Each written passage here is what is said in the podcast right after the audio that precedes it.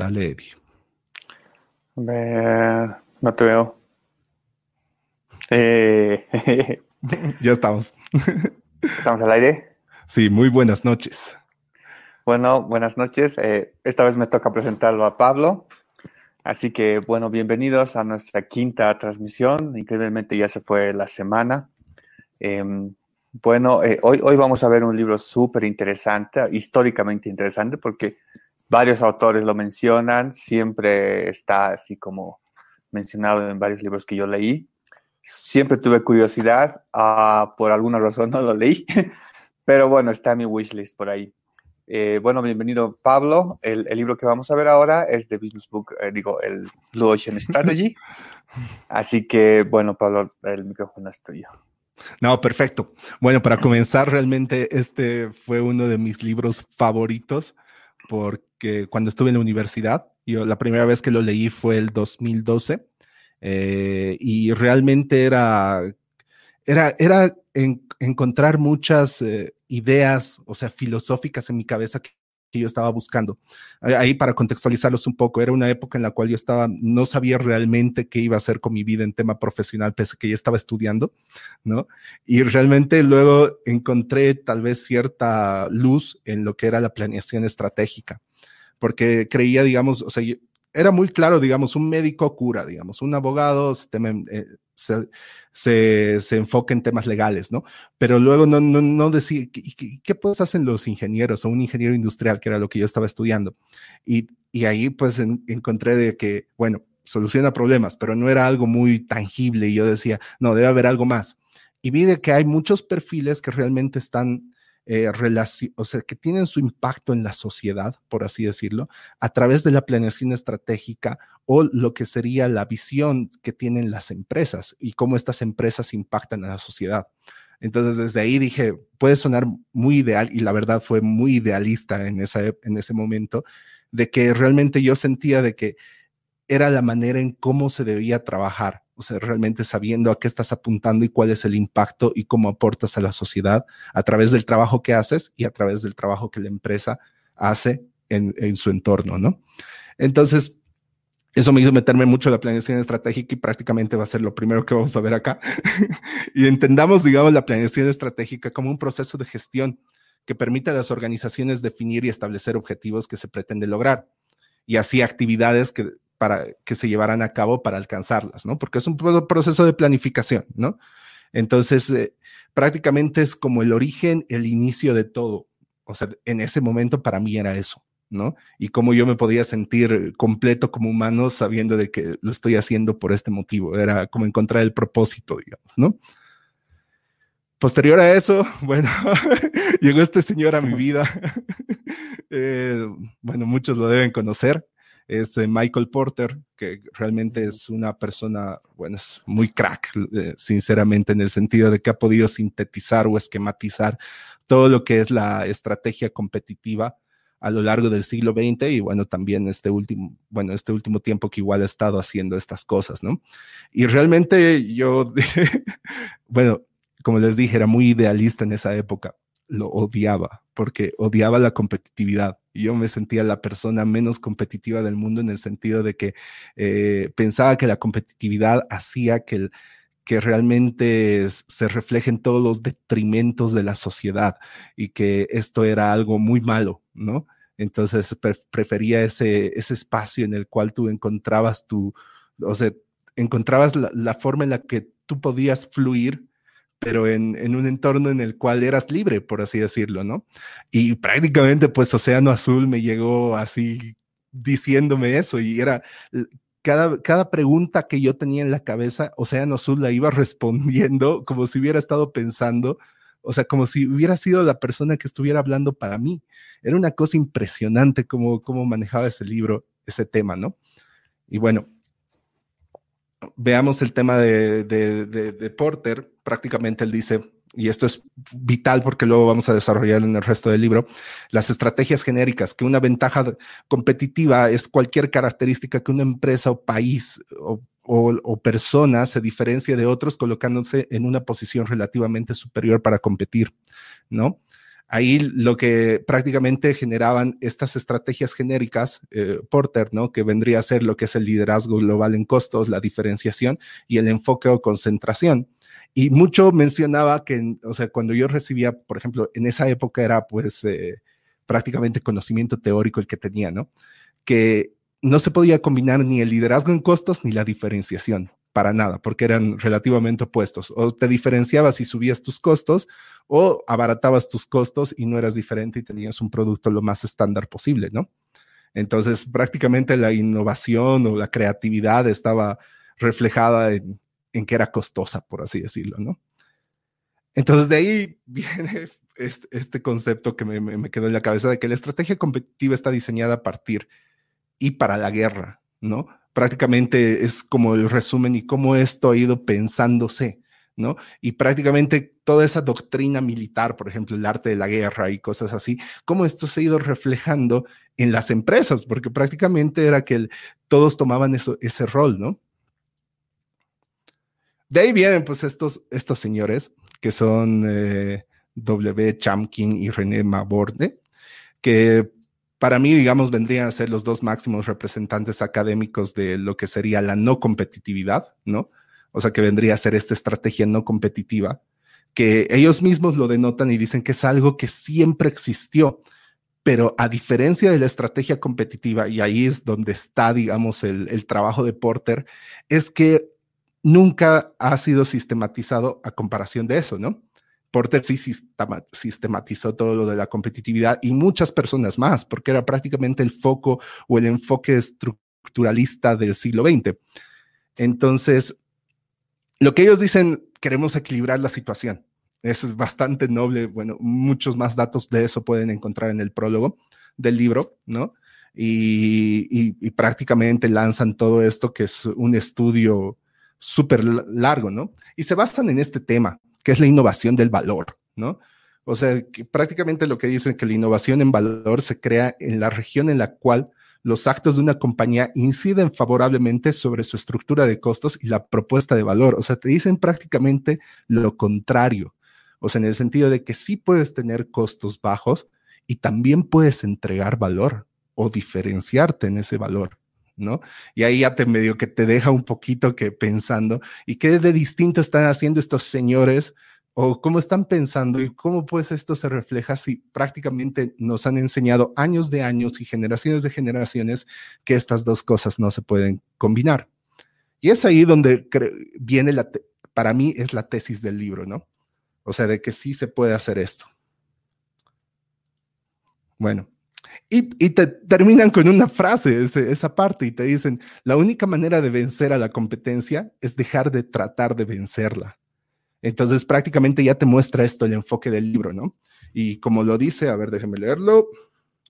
Dice la estrategia del Océano Azul, cómo desarrollar un nuevo mercado donde la competencia no tiene importancia. Y es prácticamente lo que busca toda esta metodología, ¿no?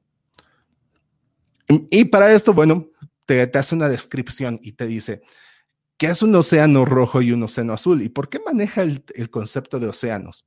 Porque ese es prácticamente los océanos cuando se tiñen de rojo es porque hay sangre y es porque hay una matanza prácticamente de lo que vive en ese océano, ¿ya? Entonces, es como si estuviéramos en, ¿cómo les diría? Chan, chan, chan, chan, compitiendo, ¿no? Entonces, prácticamente el, sobrevivir es una manera también de competir, ¿no? Y te dicen, una estrategia del océano rojo, o sea, manejando toda la estrategia competitiva, prácticamente tú compites por los mercados ya existentes, o sea, las industrias atractivas, quizás ese término les puede sonar mucho más familiar, ¿no? Y te dice, tienes que vencer a la competencia, ¿no? Y explotas al máximo la demanda ya existente. Y prácticamente, como les decía, que es ese piedra angular y la tesis del libro, tienes que escoger entre el costo o diferenciación en un océano rojo o en una estrategia competitiva. En cambio, en el océano azul, prácticamente cambias el enfoque y dices, tienes que buscar crear nuevos espacios de mercado o nuevos espacios donde puedas fluir y hacer lo tuyo, por así decirlo, en palabras mucho más sencillas. Pucha, eso para mí, pues, chango, 12, 22 años, era pues, oh, hermoso, digamos, era bastante emocionante para mí, ¿no? Volver a la competencia irrelevante. Pucha, qué locos, la verdad, ¿no? Crear y capturar una nueva demanda. Y es verdad, encuentras nuevos espacios y, y es posible que encuentres ahí demanda, ¿no? Y bueno, y procurar un mejor costo y una mayor diferenciación. O sea, sí los puedes combinar. Ahí ya ves dos, dos diferencias de entre lo tener que escoger o poder combinar. Bueno, a ver, sigo con mi cursor.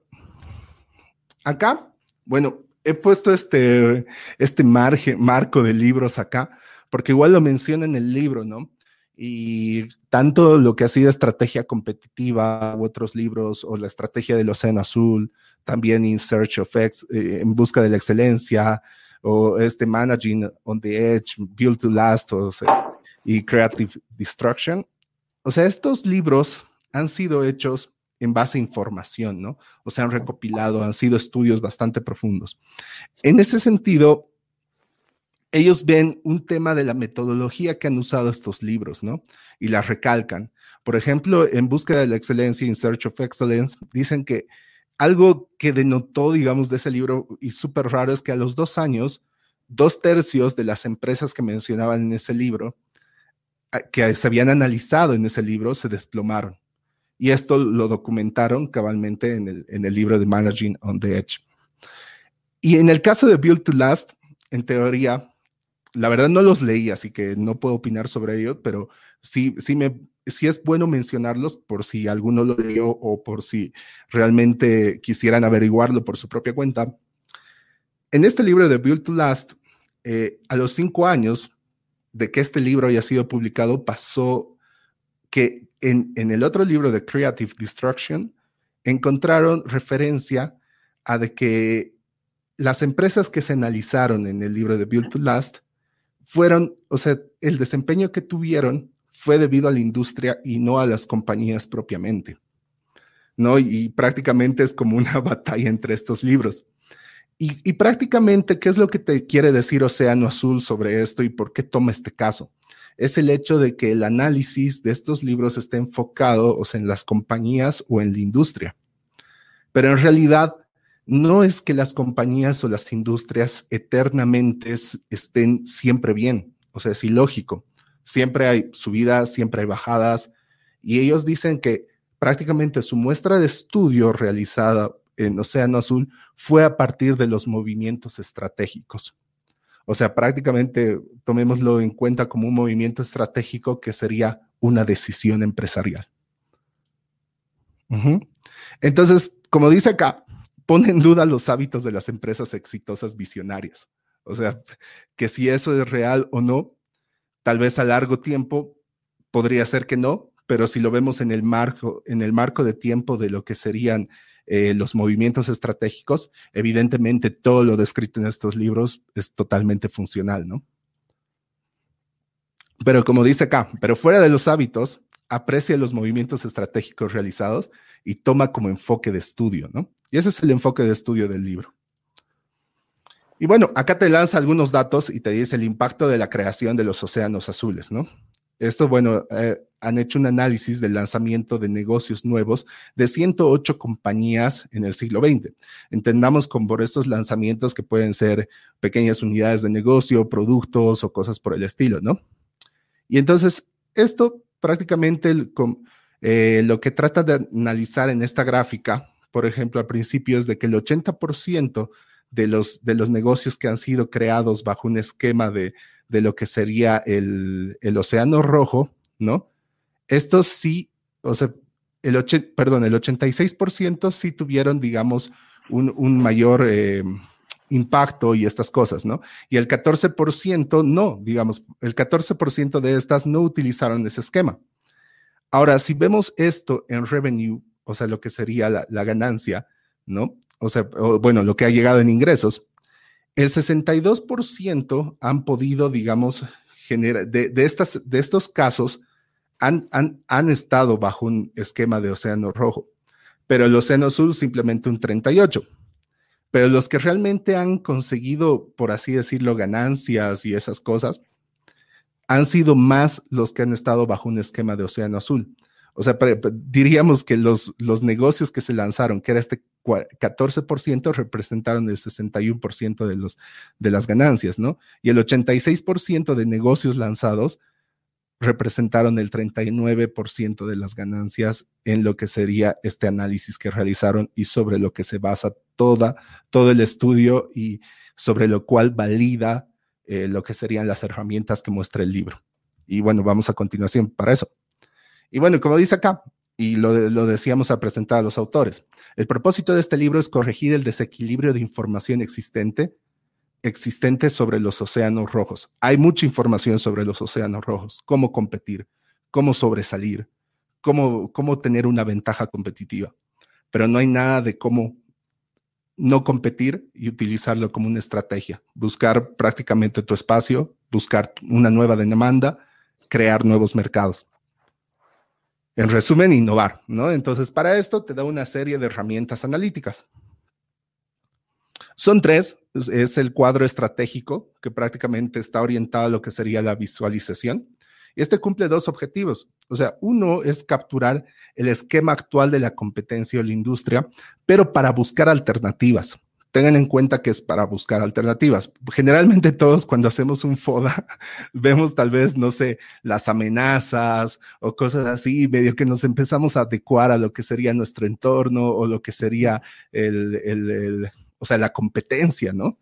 Entonces, pero no, acá el foco es la alternativa, ¿no?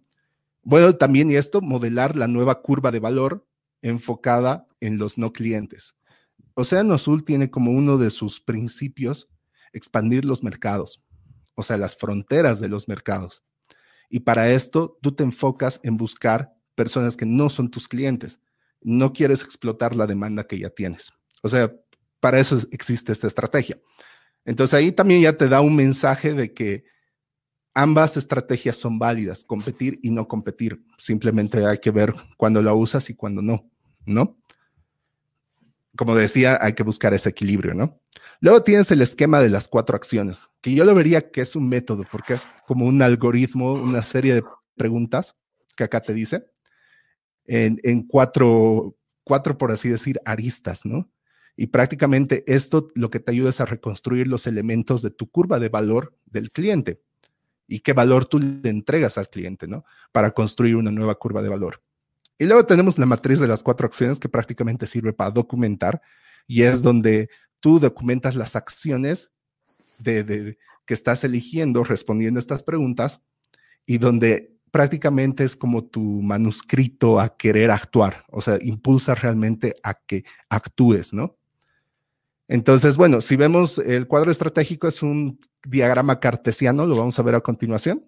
El esquema de las cuatro acciones, como les he dicho, son una serie de preguntas que van en, en las cuatro aristas, que prácticamente sería qué debo eliminar, qué debo qué debo reducir por debajo de la norma de la industria, qué debo crear que la, que la industria no haya nunca ofrecido o qué variables se deben incrementar por encima de la norma de la industria, ¿no? Y prácticamente, como les he dicho, la matriz de las cuatro acciones documenta según, esos, según esas aristas. O sea, qué cosas, qué acciones estoy tomando para eliminar, qué acciones estoy tomando para reducir, qué acciones estoy tomando para incrementar y qué acciones estoy tomando para crear, ¿no? Vamos a revisar, bueno, ah, como les decía, el enfoque de uso de las herramientas no debe ser en los competidores, sino en las alternativas, siempre, ¿no? Y como tampoco en los clientes, sino en los no clientes. Esa es una de las frases, o podríamos decir, eh, más importantes del libro, ¿no? Y que refleja esta estrategia. Bueno, acá vamos a ver un ejemplo del cuadro estratégico, ¿no? y prácticamente es, como les dije, es un eje cartesiano que en la parte vertical, o sea, prácticamente tiene reflejado el valor que le entregas al cliente. Puede ser poco o alto según variables, ¿no? Y las variables son las variables que definen el mercado, o sea, serían las reglas de participación en el mercado, por así decirlo. Tenemos el pre, por ejemplo, este es el ejemplo de, un, de, de una empresa de vinos que toma el libro, ¿no?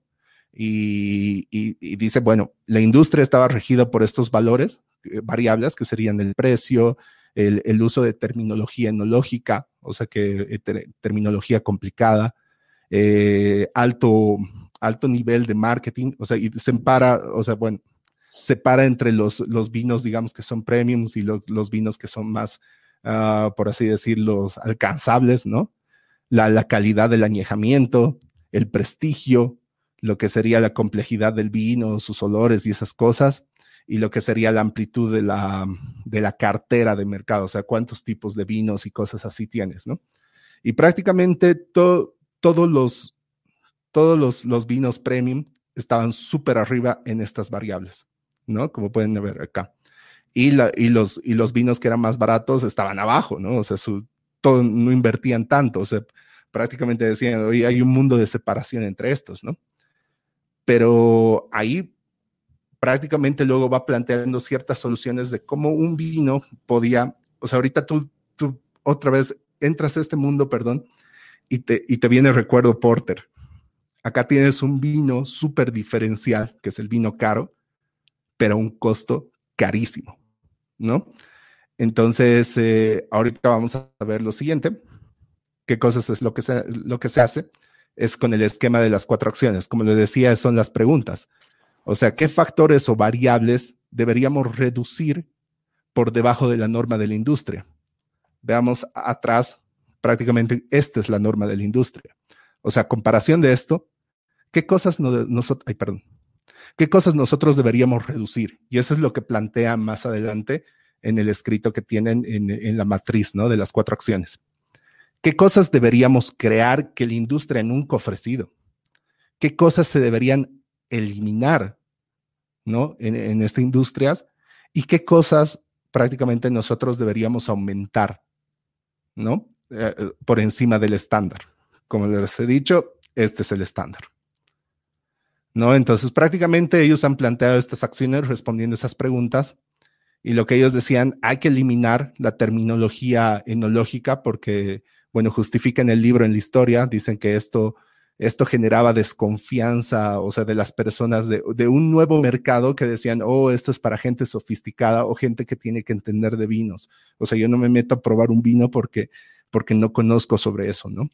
Lo, mismo en el añejamiento y, lo mismo, digamos, decían de que había que eliminar el tema de los, la alta inversión de marketing que tenía. ¿Qué cosas iban a reducir? Por lo tanto, la complejidad del vino, ¿no? La variedad de vinos que existían y por lo tanto se iban a ir en contra de lo que era el prestigio, que estaba muy relacionado con, con, eh, todo lo que era el estándar de la industria, ¿no? ¿Qué cosas iban a aumentar, ¿no?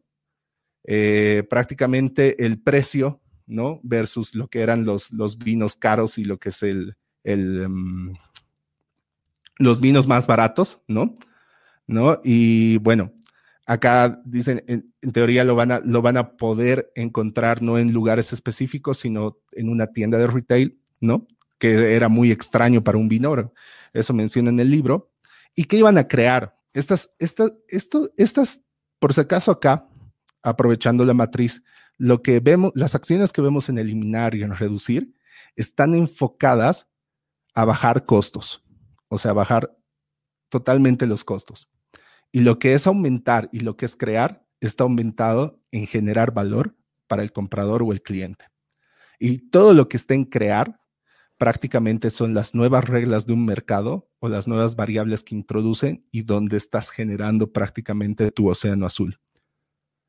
Vieron de que los vinos eran difíciles de, consumir. Bueno, ustedes más que nada saben que el vino tiene, sus cosas que generaron como una nueva forma de consumo, ¿no? Fácil de seleccionar, que era muy, muy en contra de lo de la terminología enológica, ¿no? O sea, generaron algo mucho más accesible. Y aparte, generaron una imagen de que era eh, divertido y, y, de aventura y cosas así, digamos, ¿no? Entonces, prácticamente acá, si después de todo ese ejercicio generan de nuevo el cuadro estratégico final, podemos ver de que en este punto, como decían, es, es coherente todo lo que dicen han bajado todas estas variables, es mucho menos caro, ha reducido costos que los vinos de prestigio, pero es un poquito más caro del vino, del vino que era barato en ese entonces, ¿no? El uso enológico, ellos trataban de, de competir en eso, pero realmente siempre les iban a ganar. Entonces acá lo mandaron a, a la nulidad, o sea, dijeron, no, esto no va, ¿no? Lo mismo respecto al marketing, no metieron tantos esfuerzos de marketing, acá están rebajando costos, ¿no? El tema de la, calidad del añejamiento, lo mismo. Eh, lo que es el prestigio lo dejaron ahí, ¿no? O sea, pero sí es por debajo del estándar, ¿no? La complejidad igual del vino, lo, que vendría, a ser la apertura de cartera o la variedad de vino, igual estuvieron más bajos, pero igual tuvieron variedades y generaron sus nuevas variables de mercado, ¿no? Que ninguno de estos tiene. Entonces acá tú te pones a pensar y dices, ah, en este sectorcito de cosas que han creado es donde está su océano azul. Y prácticamente se lo refleja en la gráfica, ¿no? O sea, todo esto son herramientas que nunca se, nunca se las ha tenido. No, no tienes tantas herramientas en, para este tipo de mercados como las que tienes en, en, estrategia competitiva, ¿no? Como lo que sería el diamante de Porter, pucha, las cinco fuerzas del mismo Porter y muchas otras más que se van generando en ese entorno. Ahora, uno dice, uno se podría sentir perdido en todo esto. Y prácticamente ellos mandan como una, una serie de, bueno, hay otros principios, pero bueno, vendría a ser como limitantes para ver de que realmente sí tienes una estrategia océano azul. Y prácticamente te dicen que a simple vista se debe reflejar el perfil estratégico, hacer foco en una cantidad de variables, en crear y aumentar. Si nos volvemos, si volvemos atrás, se nota directamente en la gráfica, ¿no? Nos vamos en el tema de divergencia. A simple vista debe reflejar que es una alternativa al mercado totalmente, tiene variables nuevas y está súper divergente a las otras curvas. Mensaje contundente, debe comunicar claramente la estrategia. Si tú agarras estas variables y lo pones en una oración, tienes qué variables sobre las cuales puedes escribir un mensaje o prácticamente decir de qué es tu empresa, somos esto y hacemos esto, porque ya tienes identificado realmente lo que haces, ¿no? Entonces, bueno, prácticamente sobre esto, estos serían los dos primeros capítulos del libro. La verdad son los, según yo, el corazón de lo que es este libro. Y muy, muy, muy bueno. Te, te marca prácticamente todo lo que, de lo que quiere hablar. Pero tiene también una serie de principios o recomendaciones para lo que es un océano azul. Y prácticamente acá, algunos creo que se me iban saliendo mientras, esto lo voy a repasar así súper rápido, eh, porque les cuento otra cosa más.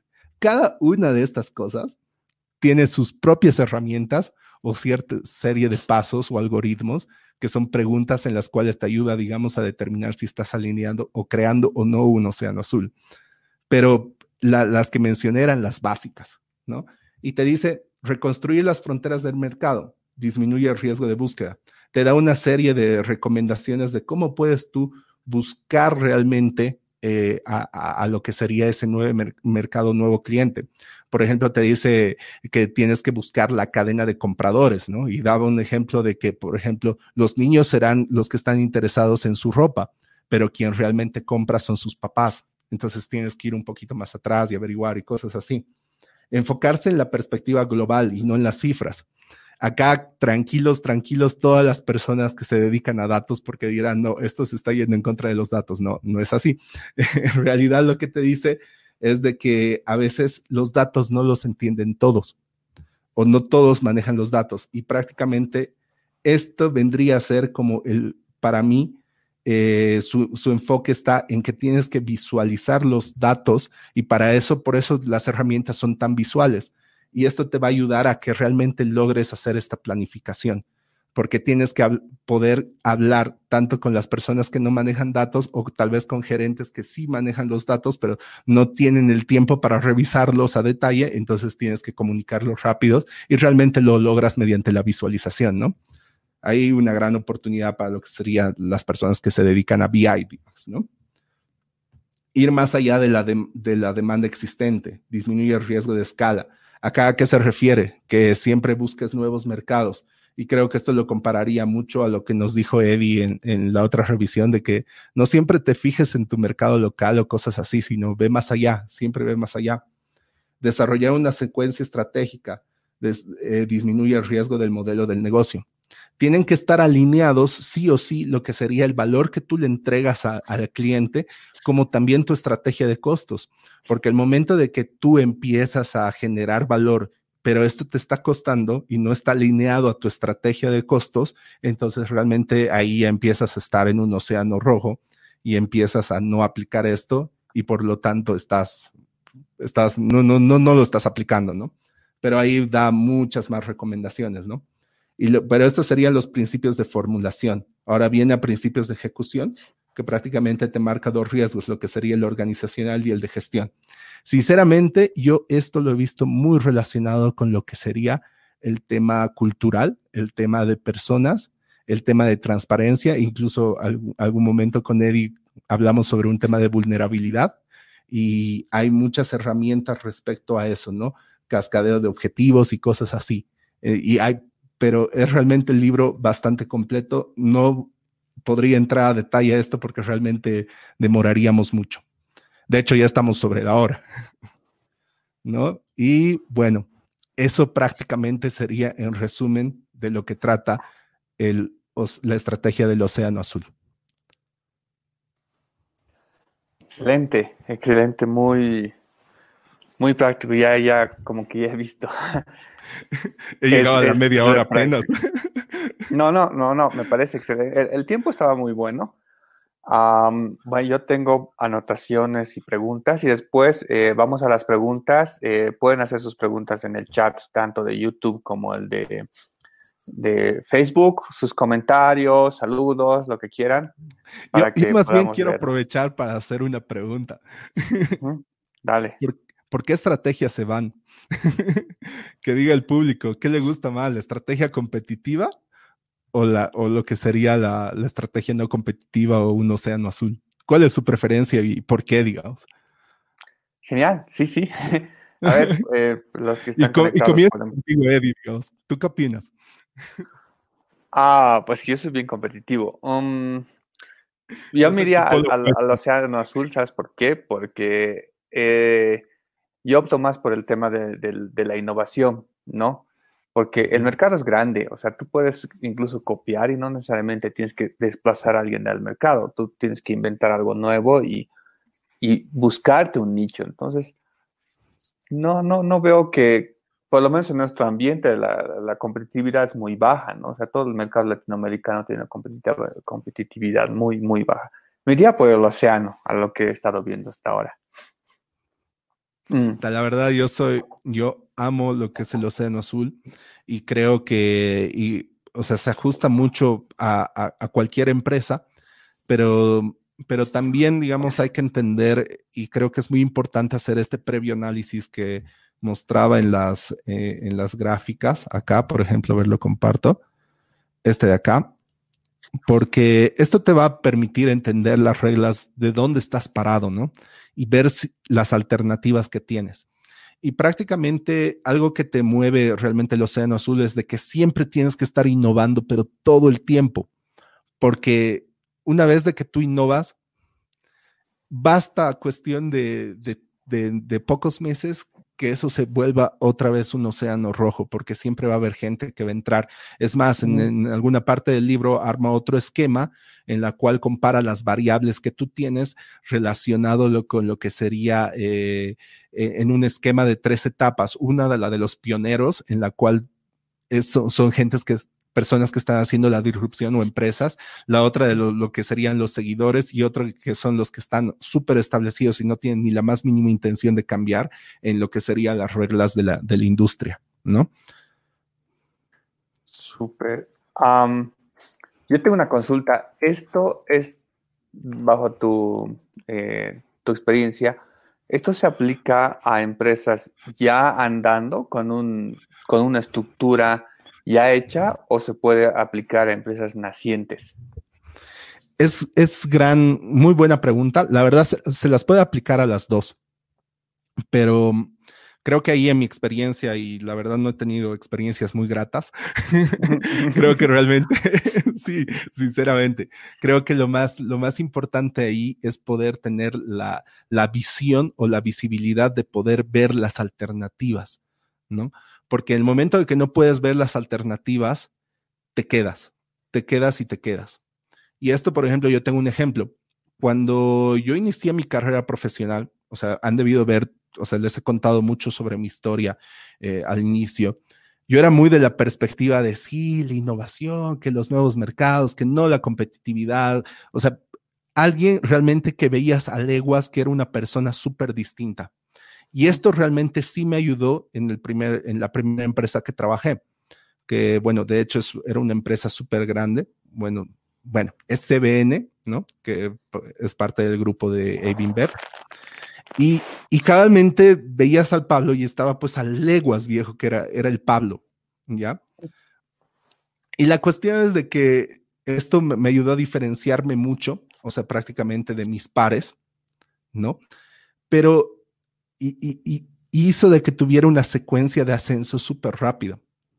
En menos de, yo diría, casi nueve meses, siete a nueve meses, logré estar en una jefatura y pasar por dos supervisiones. O sea, aparte que también es una compañía muy ágil, ¿no? La verdad fue algo récord, fue incluso mucho más rápido que las personas de su programa de talentos industriales y cosas así. Me, me sorprendían y yo la comprendía, pero eran esos pequeños diferenciales que yo tenía lo cual me, me, llevó realmente a crecer. Pero ¿qué fue lo que me pasó luego en ese puesto? En ese puesto, en esa jefatura, era, era un puesto muy bueno porque la verdad eh, estaba al igual que las demás jefaturas a nivel nacional y como también a nivel zona. Eh, bueno, era la jefatura de logística en Planta El Alto, la planta de gaseosas. Y la cuestión es de que no pude entender muy bien las reglas del juego. O sea, es muy distinto realmente cuando eres más pequeño tienes menos reglas y es menos complejo, o sea, todo, todo, lo que sería el manejo de un cargo, ¿no? Y la verdad en ese cargo me fue, o sea, aprendí bastante, generé muy buenas cosas, pero me fue pésimo y realmente ahí terminó y fue cortada de cabeza. O sea, me desvincularon por, bueno, el ciclo de, de selección del personal, que es la OPR, y la cuestión es pues de que fue porque yo tampoco pude entender muy bien las reglas del juego de ese mi entorno y cómo poder tener esas alternativas de seguir diferenciando. Y ni, ni, ni, podía cumplir las reglas del mismo, del mismo entorno. Entonces ahí creo que mi experiencia personal, o sea, les puedo decir de que sí se puede, pero creo que ese es el paso fundamental, poder ver esas oportunidades. Y si no las puedes, entonces realmente busca ayuda, no sé, algo, digamos. Ahora, en un entorno de emprendimiento, acá yo les podría comentar, a ver, una experiencia con otro proyecto que tengo que se llama Bark Latinoamérica.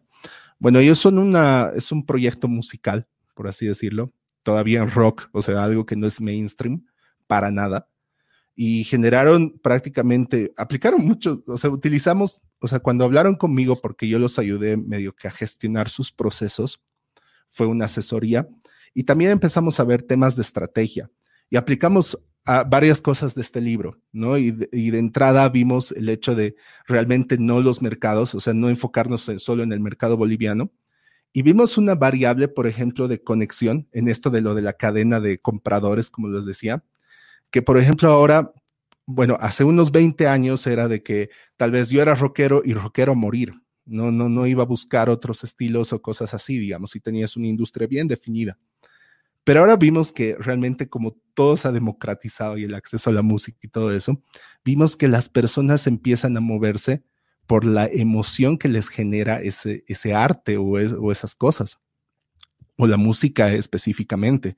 Entonces vimos de que lo que queríamos como un valor diferencial de Bark, y bueno, lo que están haciendo en realidad es generar una comunidad súper aférrima y realmente de que sea de contacto y mucho valor. Y contacto cercano, no, no es que escuchas mis discos, ah, qué bien, eres un fan más, no, realmente agregar valor a otro nivel, o sea, tener contacto con las personas. Y, y, aparte que la propuesta de valor es muy basada en las narrativas transmedia y cosas muy diferenciales a, a lo que se ha hecho en el entorno. Y, la cuestión es de que eh, en este punto nosotros vimos lo que decía la cadena de compradores y vimos de que hay ciertas comunidades, por ejemplo, como las personas que les gusta el K-pop, son súper fieles, fieles, fieles a, sus estilos de música.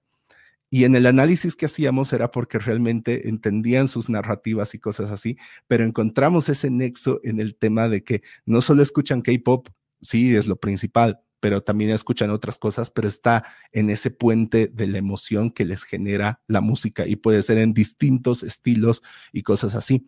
Entonces ahí vimos una oportunidad y hay que hacer, hay que ir haciendo esos análisis y buscando información más que nada, ¿no? A veces no se puede tener los datos, entonces aunque sea cualitativamente tienes que hacer, no sé, en un Likert, aunque sea volverlo objetivo en números, pero intentar realmente darte la manera de cómo aplicar esta, estrategia y darte la visión y no estancarte, ¿no? Eso creo que es lo más importante y ver las oportunidades y prueba y error, pues probar, probar. Súper. Eh, bueno, ahí, acotando un poco a otra especie de, metodología que ya, ya está como pasado, es Lean Startup, ¿no ve? Es, es la tesis de la, como dijo Roger, es el método científico aplicado a la, a, la empresa.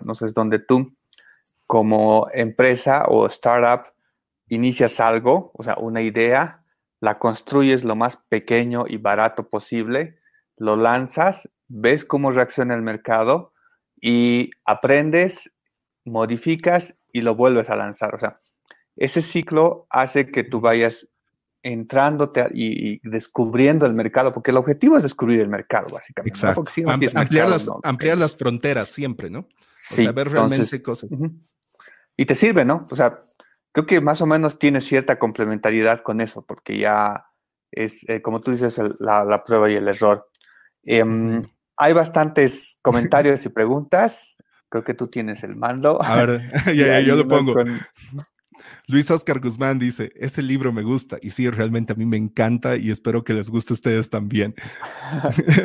Antonio Riveros nos dice, a ver, no competitiva, si innovas y creas un mercado, no tienes competencia, ganar sin pelear.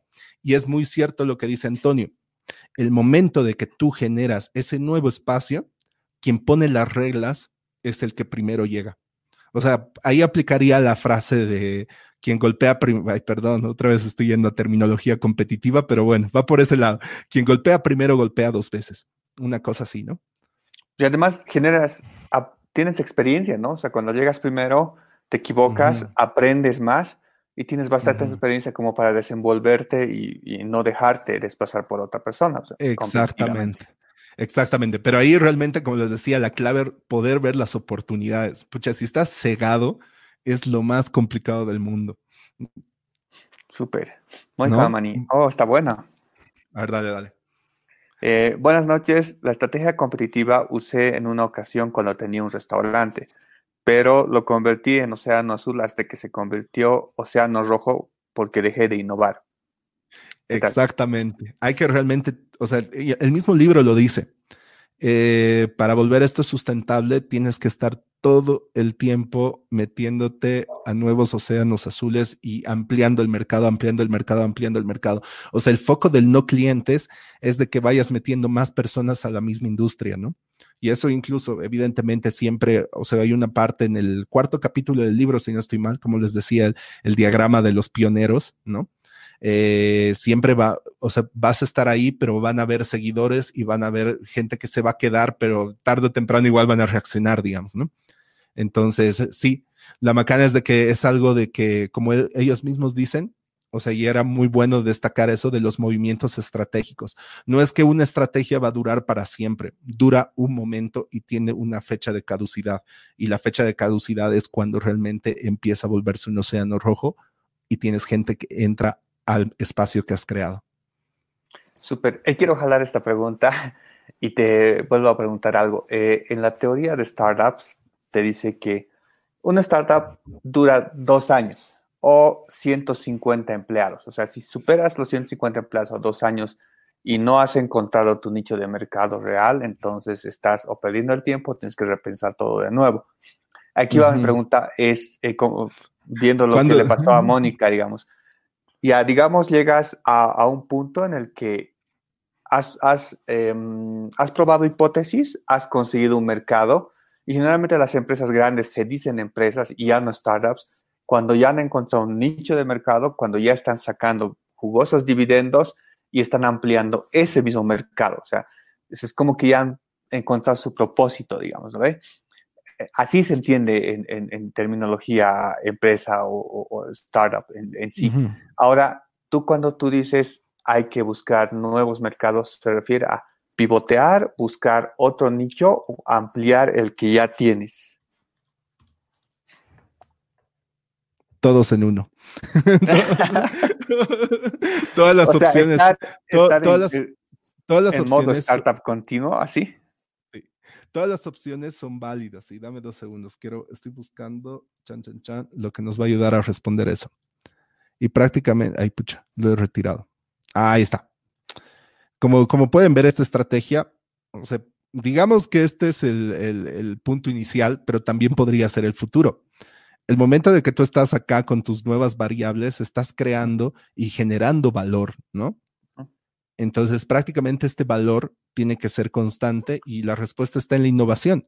O sea, la innovación tiene que ser todo el tiempo, porque siempre, como, como en la industria tecnológica, siempre todos igualan a todos o buscan alternativas. Entonces, siempre van buscando nuevos, nuevos productos y nuevas cosas, solo que tal vez en la industria tecnológica es mucho más evidente porque es mucho más rápido, ¿no? Sí, eh, excelente pregunta. Ah, este cuadrito me gusta. ahí, eh, ahí jalando un poco lo que hace, lo que está haciendo Facebook. O sea, Facebook nació como red social. Bueno, inicialmente nació en universidades para otra cosa, pero después se volvió lo que es red social, pero ahora está queriendo lanzar su criptomoneda, ¿no? O sea, es otra cosa. Google nació como un buscador, luego salió Android y su propio sistema operativo, ahora luego dijo mobile first, o sea, somos una empresa de mobile y ahora AI first, o sea, ya es una empresa de inteligencia artificial, ya no es lo que era antes. Más o menos creo que a eso te refieres. Y un ejemplo muy, muy bueno es el de Alibaba, o sea, lo que están haciendo ahorita las empresas tecnológicas es crear ecosistemas, ya no están creando productos. Entonces, Alibaba empezó como una tienda o, un e-commerce, pero después eh, entró a su Ant Financial Group y se volvió parte de al chiquito de algo súper grande. ellos ya quieren dar créditos, ellos ya van a, se han comprado empresas para envío de dinero, van a ver temas de criptomonedas también, están manejando stores, o sea, ha hecho, lo ha hecho Amazon, lo ha hecho Alibaba, lo ha hecho Facebook, lo ha hecho Google, Apple también ha creado todo un ecosistema. Entonces creo que más o menos eso va como que ampliar tu mercado, ¿no? O sea, realmente crecer en ese, en ese sentido, o sea, súper interesante. Sí, rompe tus fronteras, busca otro espacio o incluso amplía, ¿no? Y, y pasa todo el tiempo, o sea, realmente es muy, muy, muy fuerte. Bueno, vamos con otra vez, está Luis Oscar Guzmán Palenque. Coincido, hay miopía institucional en muchas empresas locales. Pucha, no me acuerdo sobre qué era, pero. pero... Empresas locales. Ah, pues Enrique nos va a preguntar algo. Ahora vamos a Enrique Velázquez. Ser punta de lanza en Bolivia es duro. El primer tipo en exportar software acá le costó cambiar las leyes, reglamentos de aduana, etcétera. El, el OA es para la, ah, el océano azul es para la oferta del cliente. Luego todo es azul, no, he entendido. El océano azul es, para la oferta del cliente. Luego no todo es azul. Sí, totalmente, cierto. No, no, no todo es azul. O sea, está, está orientando realmente a generar valor para el cliente, ¿no? Está prácticamente, o sea, son dos esas dos son esas dos aristas, ¿no? Que cabalmente están. Dame dos segundos. Chan, chan. Acá, ¿no? El tema de poder eh, realmente variar tus costos y realmente poder agregar el valor, ¿no? Pero evidentemente siempre vas a tener barreras, ¿no? Y hay prácticamente en los principios, acá al final del libro, dame dos segundos, perdón que les esté causando un malestar visual con todo lo que estoy haciendo. Pero prácticamente en esta parte de los principios de ejecución, ahí es donde se ven esos riesgos que a los que menciona Enrique y te, dan, digamos, como ciertos tips o cosas así, herramientas, pero es verdad, cuesta un montón. no, no, no, no, no, no se puede tapar el sol con un dedo, ¿no? Definitivamente. Ahora vamos con el siguiente. Eh, Lisbeth Cornejo Chávez dice, pienso que la estrategia del Océano Azul es ideal para el mundo en el que actualmente vivimos y muchos negocios o emprendimientos comienzan así. Sin embargo, considero que pasado un tiempo tienden a recaer en la estrategia competitiva solamente, no continúan con la estrategia inicial. ¿Qué opinan?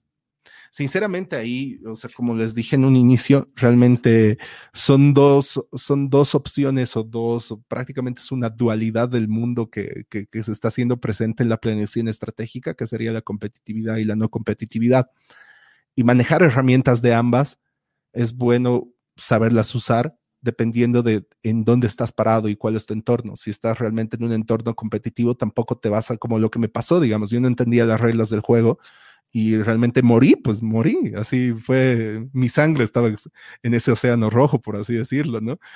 Entonces, ahí es bueno saber, o sea, en dónde estás parado y tal vez sí sea necesario competir, realmente sí sea necesario utilizar prácticamente todas estas tendencias o principios filosóficos respecto a competir y para luego el momento de que puedas, puedas migrar a tu océano azul, ¿no? O sea, siempre tratar de escapar de ese océano rojo, ¿no? Súper. Eh, ahí, bueno, quiero jalar de nuevo esta pregunta. Em, algo, algo interesante, lo que dice Lisbeth es, es, bien, es bien obvio. Cuando yo he conocido varias empresas que han iniciado innovando, haciendo cosas nuevas y trabajando súper duro, y de repente llegan dos años, tres años eh, o cuatro y se estabilizan, o sea, tienen ingresos normales, ya tienen empleados normales, entonces se van llevando por el mercado hasta que viene una competencia o pasa algo grande y lo que ellos piensan hacer, generalmente tratan de hacer es jugar a, la competitividad, ¿no? o sea, yo puedo vender algo más barato, yo, o sea, yo trato de enganchar más a mis clientes antiguos, o sea, con las armas que durante cuatro años han cosechado, o sea, tratan de competir, pero no hacen lo del océano azul, en el que buscan otra alternativa o pivotean, se diferencian o vuelven a sus raíces de volver a repensar las cosas y, relanzarse. Y, eso tú crees que es porque se han vuelto expertos en lo que han hecho durante años y no ven nada más que solo compiten con las armas que ya las tienen, ¿no? O sea, porque ya dominan el mercado, generan los costos y etcétera, etcétera. Y ahí te serviría lo que tú decías, los cuatro esquemas, o sea, el hecho de repensar esto. A ver, vuelvo a los cuatro esquemas. Ah, ¿dónde están? ¿Dónde están? ¿Dónde están? Chan, chan, chan, chan, chan. Ay, ay, acá está. Realmente yo creo que los cuatro, si pudiera resumir el libro en pocas palabras, lo haría en esto. o sea, realmente, o sea, desde el momento que leí esto, para mí innovar es reducir, eliminar, crear, aumentar y aumentar respecto a algo, ¿no? Que sería prácticamente el estándar o la normalidad, por así decirlo, ¿no? Puede ser tu normalidad como la normalidad de tu entorno, ¿no? Entonces, eh, creo que ahí es donde sí realmente esto, esto te da claridad, o sea, prácticamente si te preguntaran, o sea, ¿qué es innovar? Pucha, yo a partir de esto respondería con estas cuatro palabras, sinceramente. Y esto orientado al cliente. Evidentemente. Como dice acá, a continuación. A ver. Eh, ah, sí, acá está. El enfoque de uso de las herramientas no debe ser en los competidores, sino en las alternativas. Siempre estar viendo alternativas, o sea, de cómo salgo de acá, cómo genero nuevas reglas del mercado, cómo genero nuevas oportunidades, como tampoco en los clientes, o sea, no en lo que ya está, digamos, sino en los no clientes, o sea, expandir, siempre forzarte a ver más allá, digamos. Claro que ahí es cuando dices, ¿Y cuál es el costo de innovar? ¿Realmente es un costo que puedo asumir? Entonces ahí creo que también podría ser un punto de inflexión en si realmente preferirías estar con una estrategia competitiva o directamente seguir invirtiendo en esto y que esté alineado, o sea, como dice acá, ¿no? O sea, lo que trata de buscar el océano azul es de que puedas bajar tus costos y puedas aumentar el valor. O sea, parece contradictorio a lo de la estrategia competitiva. Pero si realmente no encuentras la manera de reducir tus costos y tu costo de innovación es muy alto, creo que ahí lo mejor sería realmente irte a una estrategia competitiva y decir, ah, pues le meto mi diamante de Porter, mis cinco fuerzas, mis barreras de entrada y todo eso, digamos, ¿no? O sea, creo que ese sería un buen punto de inflexión y la pregunta de cuál es el costo de innovar y realmente si puedo reducir ese costo de innovar, ¿no? Y puedo seguir agregando valor, evidentemente. Buen punto. Em, bueno, hay un comentario de Dana. Qué genial ese proyecto. Supongo que se refería a Bark. Espero que sea ah, así. Hoy día, por si acaso, lanzaron video musical. Está grabado en los Arenales de Oruro. Es una joya. Véanlo. Bark Latinoamérica tiene su canal Bebo y cosas así. Les va a gustar. Bueno, o espero que les guste. bueno, vamos con Cecilia Tapia. Nos dice: Gracias, Pablo. Aplico la estrategia no competitiva.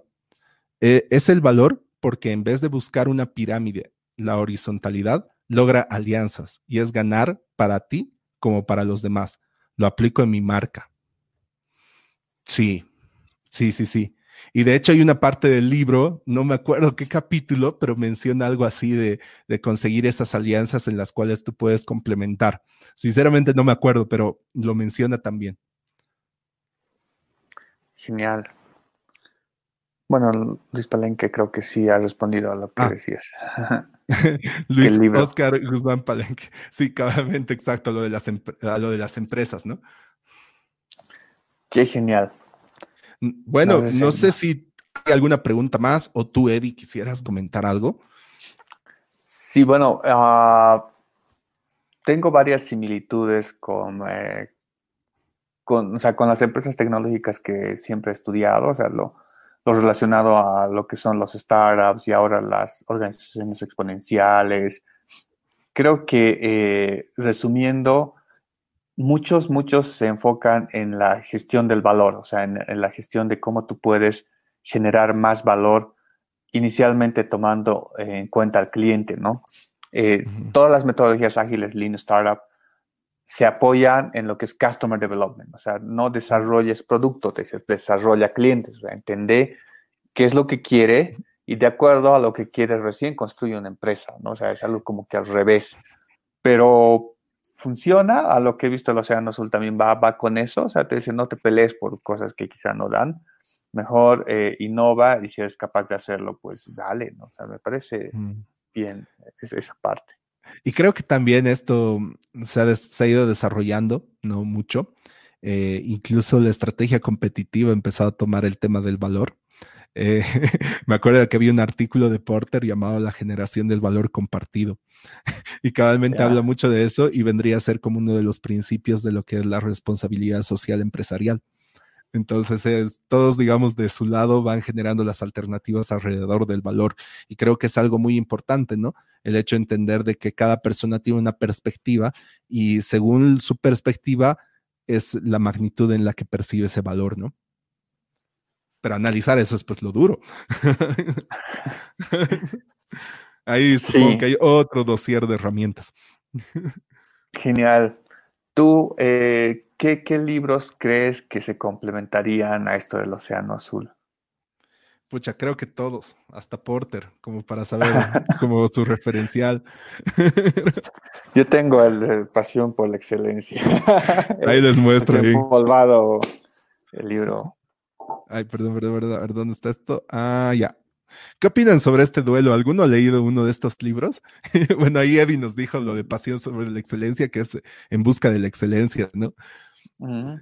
Esta, esta noticia es un poco polémica para, para alguno que haya leído estos libros. No sé qué opinan. A ver, menciónalo en el chat ahí para terminar, creo. O, o no sé si tienen alguna pregunta más.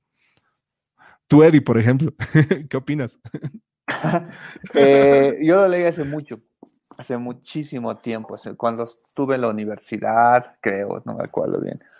Y pues no, o sea, eh, cuando lo, lo lees, te maravilla porque te, te, te, muestra los esquemas de las empresas que han, han salido y te dice que tienes que fijarte en tu cliente, la calidad al cliente, cumplir siempre lo prometido, y cosas que me acuerdo por ahí que se me quedaron.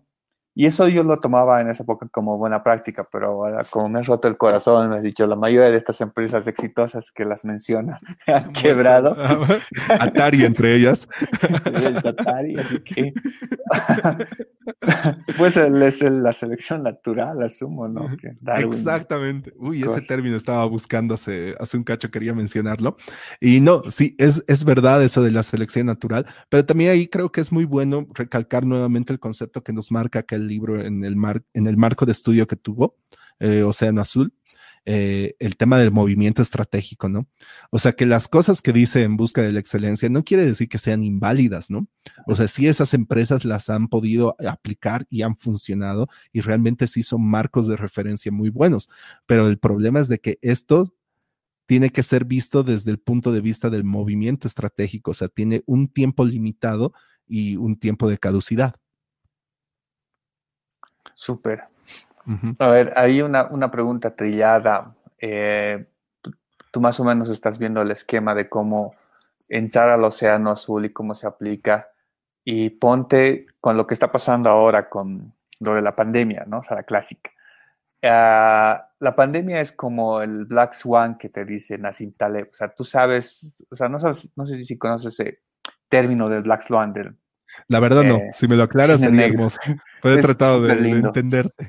No, es súper lindo. Lo que pasa es que Nassim te dice, eh, todos conocemos que los cisnes son blancos, ¿no? O sea, porque te dicen cisne, en tu cabeza aparece un cisne blanco. Pero teóricamente, por selección genética y, o sea, por probabilidades altas, sí pueden existir cisnes negros, ¿no? Existen cisnes negros, pero nunca nadie los ha visto, pero sí, por genética sí pueden existir cisnes negros, ¿no? Pero tú lo ves como algo que quizás sea, eh, es posible, pero nunca se te ha parecido, así que nunca va a existir, ¿no? Y, y, él dice, lo mismo pasa con los colapsos económicos, con sucesos, que existe una posibilidad, no sabes cuándo, ni por qué, ni cómo, pero existe una posibilidad, pero no le das importancia, pero nunca ha pasado. Pero cuando pasa, te, rompe absolutamente a todos los esquemas, a las caídas en las bolsas, eh, las quiebras de las empresas, movimientos de mercado, así que no sabes por qué, el tema del petróleo y prácticamente la pandemia es lo mismo, ¿no? O sea, es algo que eh, muchos científicos lo han dicho, o sea, no estamos preparados como humanidad para eh, el tema del medio ambiente que, se está yendo al, al cohete no estamos listos para un colapso económico grande porque va a pasar, todos decían va a pasar, no estamos preparados para la pandemia porque va a pasar, lo dijo Bill Gates, lo dijo Hans Rosling, todos lo decían. Nadie les tiró bola, pasó. ¿No? Entonces, es ese, es ese Black Swan que te llega, ¿no? Ahora, no sé si eh, con tu experiencia, ¿cómo con el Océano Azul aplicaríamos o nos acomodaríamos a estos Black Swan que llegan. O sea, no es algo que tú prevés, dices, o sea, no, está viniendo la competencia, entonces mira al océano azul y no, se empiezas a planificar un poco y madurar la idea. Pues esto te llegó así, ¿no? Entonces, ¿cómo, cómo, cómo la, la agarras, no? Creo que realmente ahí lo, que hay que hacer, y es más allá del océano azul, simplemente eh, realizar de nuevo tu proceso de planificación estratégica. Si digamos tú eres una persona que vives en los océanos rojos, bueno, aplica esas herramientas. O si, si, si estás tendiendo un océano azul, también velo como una oportunidad. O sea, tienes todo este montón de herramientas y procesos que puedes aplicar, pero lo importante es poder replanificar, ¿no? Y aunque realmente tal vez no puedas ajustarte lo mejor posible, o tal vez siga siendo un entorno súper variable, pero como lo decíamos tanto ayer como el martes y creo que también el miércoles con Irene, el, el mínimo hecho de que por lo menos tengas un plan, hace que tengas los pies un poquito más en la tierra, porque por lo menos has podido eh, realmente mm, pensar o analizar cómo está tu entorno, ¿no? y, y, ahorita lo que, lo que necesitamos más que nada es poder entender cómo está nuestro entorno para poder tomar decisiones. Y eso es algo que todavía no lo sabemos. Sí, hay bastante incertidumbre en el cosmos. Entonces va por ahí. Bueno, creo que eso sería sería todo. Eh, no sé si tienes algún, más algún comentario, Eddie, o si no, estaríamos el lunes. Sí, eh, bueno, ya para despedirme, ajá, sí, lunes, lunes nos vemos a las 7. Estos dos días vamos a descansar, nos toca descansar. Eh, agradecerles a todos por seguirnos estos cinco días. Y, bueno, ¿no? O sea, nos vemos el lunes. si quieren compartir los videos, no se olviden inscribirse también en nuestro formulario.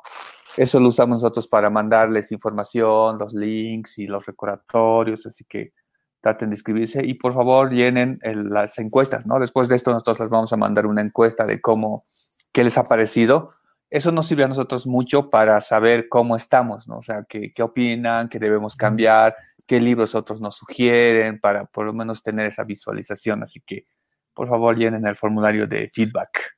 Ahí hay un gran comentario de Enrique Velázquez. lo voy a poner de nuevo. Cuando ocurrió lo de Fukushima, a la semana una empresa española exportó detectores de radiación de uso personal.